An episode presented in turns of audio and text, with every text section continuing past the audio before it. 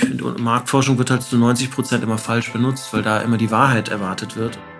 Sagt Sebastian Hardig, Kreativgeschäftsführer von McKen in Deutschland. Ihr hört With Love and Data. Ein Podcast von Alex Jacobi. Jetzt bist du schon, ich habe ich hab dich so ein bisschen gestalkt. Ich habe irgendwo drüber ich gefunden, jetzt 1993 bei Ogilvy als Praktikant angefangen. Ja?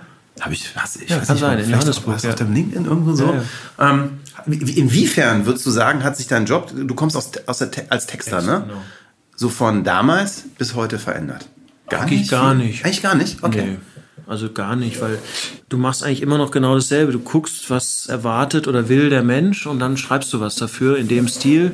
Wenn es eine alte Oma ist, schreibst du halt für eine alte Oma und wenn es ein wenn es ein finsterer Heavy Metal Blogger ist, dann schreibst du halt für den heutzutage. Also, aber ich finde diese Art zu arbeiten, die ist eigentlich noch genauso. Also bei den guten Leuten. Und deswegen konnten wir auch eigentlich immer die ganzen guten Leute auch alle in die neue Zeit rüber retten. Ähm, unsere, unsere Londoner Agentur, die hat das sehr stark äh, auch ähm, begleitet, diesen Digital Digitalisierungsprozess. Und da kam halt auch raus, wenn man den Leuten dann die richtigen Tools erklärt und an die Hand gibt, dann kann der 50-jährige Typ, der äh, früher gute 60 Sekunden für Guinness geschrieben hat, der kann heute auch tolle Digitalkampagnen für Guinness machen, weil er die Marke kapiert hat und weil er weiß, welche Leute Guinness trinken und weil er, weil er die guten Witze für Guinness halt drauf hat. Und das sind eigentlich, also für den Texter ändert sich halt nichts, nur die Agentur muss ihm halt, muss ihn in die neue Zeit hieven. Aber du hast völlig recht, die Story gehört in YouTube-Reroll wie in einen Fußball, ne? Das gleich, weil ich glaube, John Haggerty hat das mal gesagt. Das fand ich wirklich genial. Der hat gesagt, es gibt eigentlich nur ein Medium, was relevant ist für unseren Job. Äh, und, und, und auf das Medium muss man sich konzentrieren. Und das ist das zwischen, zwischen den beiden Ohren halt. Also wenn du das Medium nicht erreichst, dann hast du es verkackt. Und wenn du zu diesem Medium äh, sprechen kannst, dann bist du ein guter Kreativer. Ja. Und das fand ich, äh, wenn man so sieht, dann ist diese ganze Mediendiskussion und Kanaldiskussion auch egal. Weil, und, und so war es ja wirklich auch in den 70ern auch schon. Ja. Und, und, äh, manche Sachen sind ja auch geiler geworden. Ich meine, du kannst auf YouTube wieder länger erzählen. Also gerade, Ja, glaube ja, ich, klar. wenn man eine Geschichte macht, ist es doch total schön, dass man mal irgendwie mehr als die 30 Sekunden Na kriegt. klar, und du kannst ja auch zwischen den Medien springen. Das ging ja früher auch nicht. Also da hast du den TV-Spot gemacht, dann war die Geschichte zu Ende erzählt und dann musstest du hoffen, dass das alles gut geht. Äh, Und heute, heute kannst du ja sogar reagieren und so. Also Das ist ja, eigentlich ist es gut. Wie, wie siehst du Marktforschung? Hilft dir das oder stört dich das?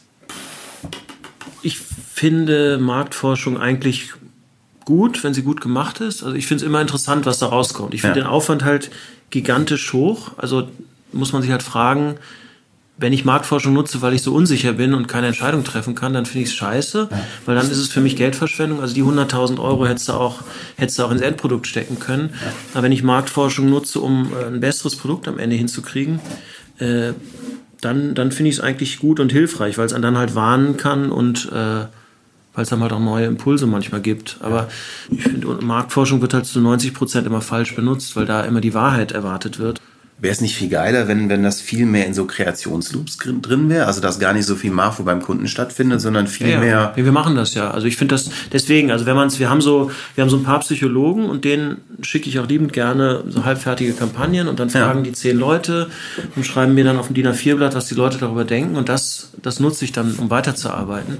Das finde ich, das finde ich wichtig. Aber wenn, wenn ein Kunde so tut, als könnten jetzt jetzt 20 oder 200 äh, normale Leute den Job von der Marketingabteilung machen und entscheiden, was jetzt sinnvoll für die Marke ist und was nicht, das finde ich halt falsch. Ich weiß nicht, wie viele Sachen ich gesehen habe, wo man auf der anderen Seite, wo immer so das gewinnt, was gar nicht wehtut, Ja, genau. nirgendwo aneckt und was dann irgendwie nur mal sicher ist. Nur das weiß, das, das finde ich halt das Kranke. Das weiß jeder Marktforscher äh, und trotzdem rennt man immer wieder vor diese Wand. Also dass man immer diesen diese gefälligen Lösungen dann sucht in der Marktforschung. Also ich habe es noch nie gesehen, dass da was Radikales rauskommt. Ja. Außer wenn es halt so genutzt wird, wie ich gerade beschrieben habe, dass man es vorher als, als Warn oder als Klippe nimmt oder, uh, hat keiner verstanden, okay, dann waren wir halt zu blöd. Also so, so kann man es ja auch sehen. Also wenn es wirklich Verständnisprobleme gibt, dann finde ich Marktforschung auch sinnvoll, wenn die sagen, ich check's alles gar nicht, weil ihr habt da 40 Sachen gesagt und keine davon habe ich verstanden. Dann ist es ja auch eine Message an, an die Kreation. Dann hat man da halt überfrachtet oder weiß ich was. Also ich fand es an dem Prozess immer so schwierig, wenn man wirklich selber arbeitet, da machst du was und am Ende kriegst du so, keine Ahnung, du wirst kein wissen, es gibt diese Menschen mit der Ampel und dann kriegst du eine Ampel zurück. Und äh, die Info ist genau null wert. Also zumindest für mich, der in der Kreation hilft zu machen, Na klar, funktioniert oder funktioniert nicht, aber so ein, so ein Feedback zu haben, wie, wie zum Beispiel zehn Sachen nebeneinander performen und das wirklich in die Kreation zu geben. Nur du hast ja das Problem, dass viele große Kooperationen, die haben ja ihr, die dürfen bestimmte Budgets nur freigeben, wenn die, also die Marktforschung Ich weiß, ist schon im auch so, Prozess ja. drin und deswegen kannst du auch als, als Kreativagentur gar nicht da raus, weil am Ende, irgend- an einem Punkt musst du diese grün, grün, gelb, grün Ampelkonstellation haben, sonst kommt das Budget nicht. Und das, das zwingt dich natürlich auf so einen, auf so einen weichgewaschenen Mist hinzuarbeiten.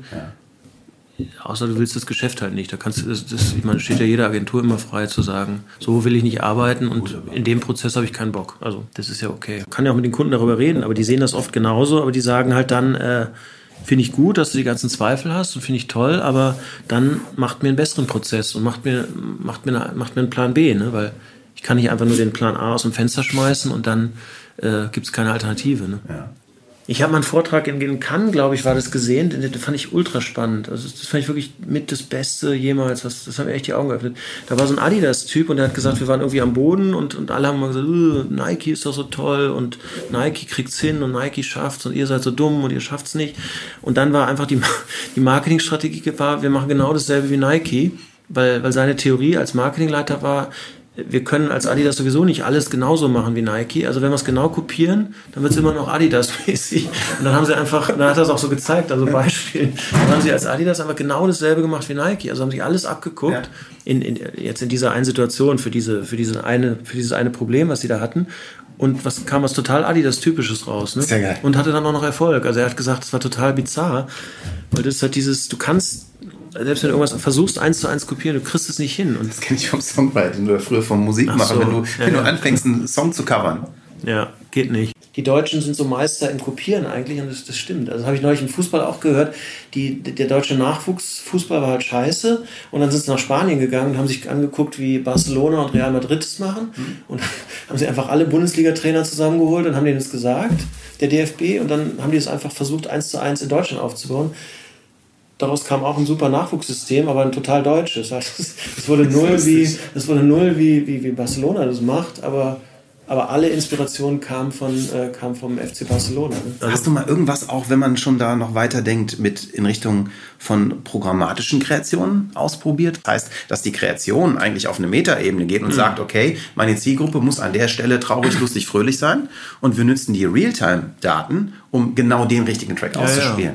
Ist sowas im, im Rahmen einer Kreation denkbar, dass man da Regeln für einen Algorithmus schreibt? Der Algorithmus könnte dich natürlich davor retten, dass es viel zu kompliziert wird alles. Also wenn der Algorithmus das übernimmt und auch so relativ gute Ergebnisse bringt, dann, das wird ja jetzt auch schon gemacht mit Bannern und so ist das ja jetzt schon so, ne? Wenn ich auf den Banner gucke, steht da was anderes drauf, als wenn der Nachbar da drauf guckt. Naja, aber die emotionale Wirkung, die ein Banner hat, versus was eine geile Musik macht, ist ja nochmal eine andere Metaebene. Ja, aber so technisch ist es ja ein, eine Komponente, also die visuelle Komponente Ja. und dann die Audioebene. Und trotzdem finde ich es von der Kreation eine ganz andere Geschichte, dass man sagt, okay, ich lasse mich darauf ein, dass mein Storytelling auch mit sieben Musikstilen funktioniert.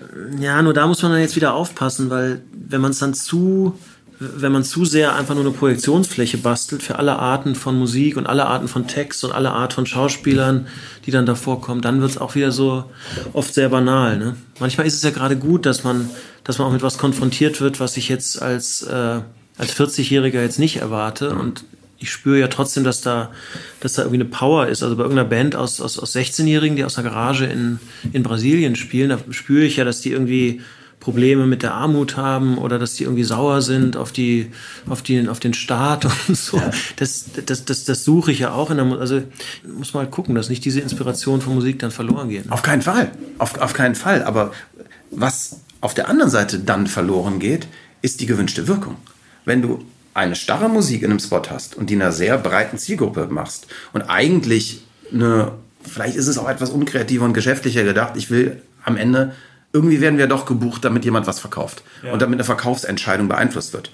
Und wenn ich diese eine Musik nehme, die sicherlich die Story total geil erzählt, die aber nicht die optimale Story-Wirkung bei dem Hörer erzeugt. Ich rede nicht davon, dass du Metal versus Schlager machst, mhm. aber dass du zum Beispiel schon sagst, ich brauche hier eine, eine, Filmmusik, die so und so ist, aber ich weiß, bei einer jüngeren Zielgruppe würde ich eher was mit äh, Timpanis und, äh, keine Ahnung, Dubstep nehmen, was ich aus den äh, mhm. Computerspielen kenne und bei den Älteren würde ich im Rahmen der Emotion, das heißt, mein roter Faden ist nicht mehr die Musik, sondern die Emotion. Und ich könnte sicherstellen, dass alle dasselbe fühlen. Das wäre doch nicht beliebig. Ja, aber da würde ich lieber versuchen, eine Musik zu finden, die, die, die, alles, die alles liefert. Ne? Also bei so, bei so einem Sony, bei so einem Sony Mountain Spot, wenn dann da plötzlich ein Kind singt, das ist ja irgendwie krank und ja. das ist falsch, ein Kinderlied dafür zu nehmen, aber das, das funktioniert mit den Bildern zusammen ja dann doch. Also wo ich es mir vorstellen könnte, wäre bei einem, bei, einem, bei einem Konfigurator zum Beispiel. Also wenn ich da, ja. weiß ich nicht, wenn ich meinen BMW oder mein Audi da äh, konfiguriere, dass ich dann mit einer anderen Musik äh, untermalt werde, also wo die Musik jetzt eher so eine, so eine Fahrstuhlartige Wirkung hat, ja? ja. Soll mich beruhigen oder soll mich, das, das kann ich mir vorstellen, dass das dann, wenn, wenn ich vorher gesagt habe, ich bin, ich bin ein 50-jähriger äh, Mensch, der jetzt hier schon seinen zehnten Audi konfiguriert, dass ich dann eine andere Musik bekomme, als ja. äh, ich überlege mir noch und ich fahre eigentlich lieber BMW und deswegen bin ich unsicher und ich weiß gar nicht, ob Audi gut ist. Wie entscheidest du, ob eine Musik gut oder schlecht ist? Erstmal nach Geschmack und dann frage ich noch zwei, drei Leute, so wie ein CEO eine Kampagne entscheidet. Er sagt erstmal, ja. erstmal also finde ich selber sinnvoll und gut und dann fragt er noch seine Frau und dann fragt er noch seinen Nachbarn und dann, und dann fragt er vielleicht noch seine Fachabteilung und dann meistens flasht einen das irgendwie. Also eine Sache, man hört sich 30 Sachen an und die gehen alle nicht und dann eine ist dann plötzlich das ist eigentlich immer so die Regel. Das ist ja diese alte, diese alte Konstantin Jacobi-Regel. Also genau wie du die richtige Headline auf dem Blatt von, wo 100 Headlines draufstehen. Da sagt Konstantin Jacobi, hat die richtige Headline, die, die sticht halt meilenweit hervor. Also die ist haushoch überlegen allen anderen.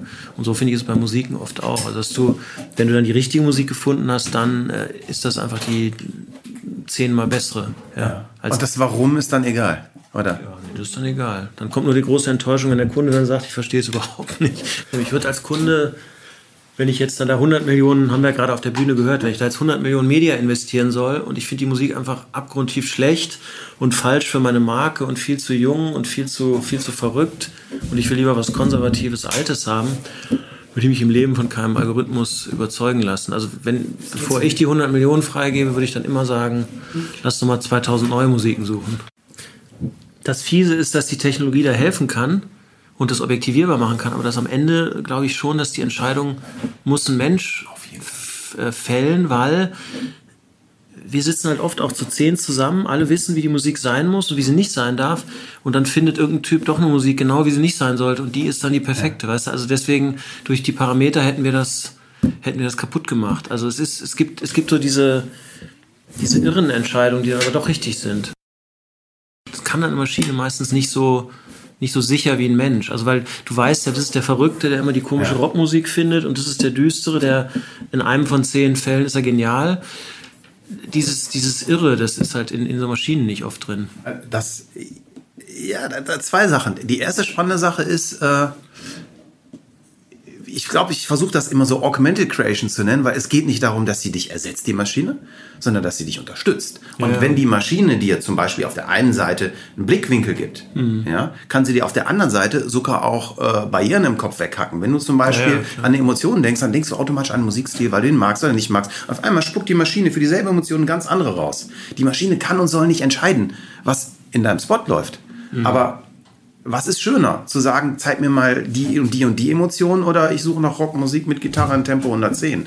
Das ist so die eine Idee. Was die andere Sache ist, die voll spannend beim Algorithmus ist, unsere Algorithmen funktionieren wie Gehirne. Ja, ja. Und äh, die adaptieren sich dran. Die werden immer besser, die werden auch immer anders. Nee, klar. Und äh, also unser, unser erstes Problem war die Briefinghölle, was ich dir eben schon mal kurz erzählt habe.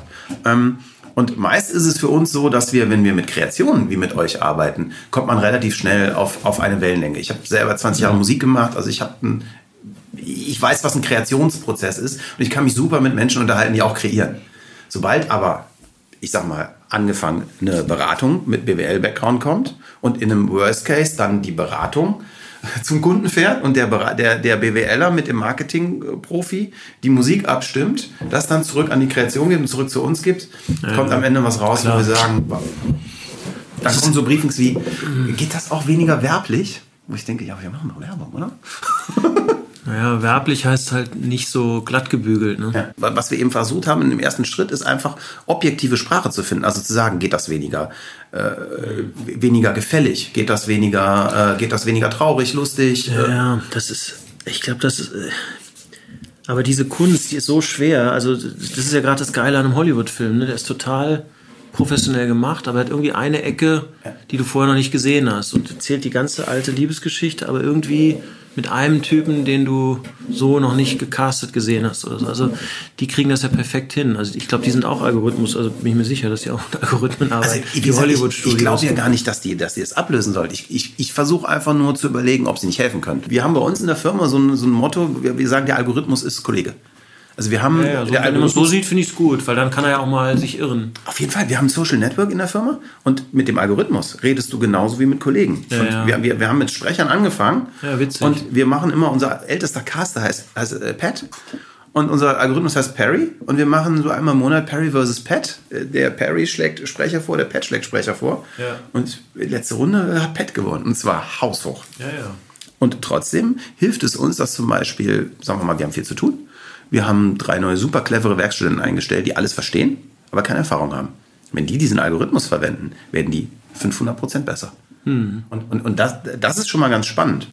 Sehr viele Leute, mit denen ich rede, äh, du auch gerade ein bisschen, sehen das sehr schwarz-weiß. Also der Algorithmus, der darf das nicht entscheiden. Nee, nee, das meine ich Und nicht. Ich, würd, ich finde nur die Überzeugungskraft, das ist ja auch der, auch dein Lieblingskreativer, mit dem du schon seit 30 Jahren zusammenarbeitest. Wenn der jetzt mit so einer Musik kommt und sagt, die ist es, dann guckst du es dir vielleicht ein bisschen genauer an, aber wenn du die scheiße findest, das ist halt bei Musik leider äh, das Schlimme und bei Werbung ja auch. Jeder hat da eine Meinung zu.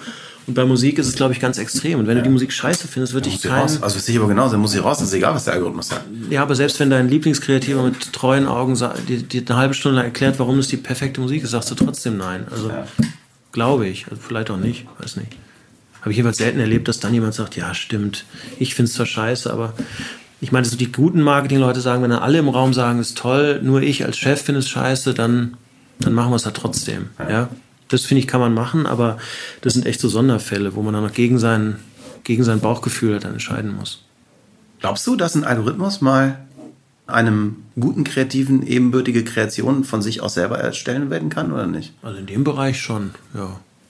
Das wäre ja die Frage, kann ein Algorithmus einen guten Hollywood-Film schreiben oder so? ne? Es gibt halt genug Kreationen aus dem menschlichen Hirn, äh, aber könnte man ja mal versuchen. Ich weiß nicht. Also ich Wäre auf jeden Fall eine coole Story. auf jeden Fall. Ja, ich, ich komme, also ich, ich bin auch erst seit einem Jahr bei dem Thema. Also ich war vor einem Jahr in Berlin auf dem, äh, das Singularity Summit. Das war so ein, kennst du Ray Kurzweil? Nee. Der ist der äh, AI-Chef von Google, so ein 70-jähriger Typ, der hat damals diese Kurzweil-Keyboards und so gemacht.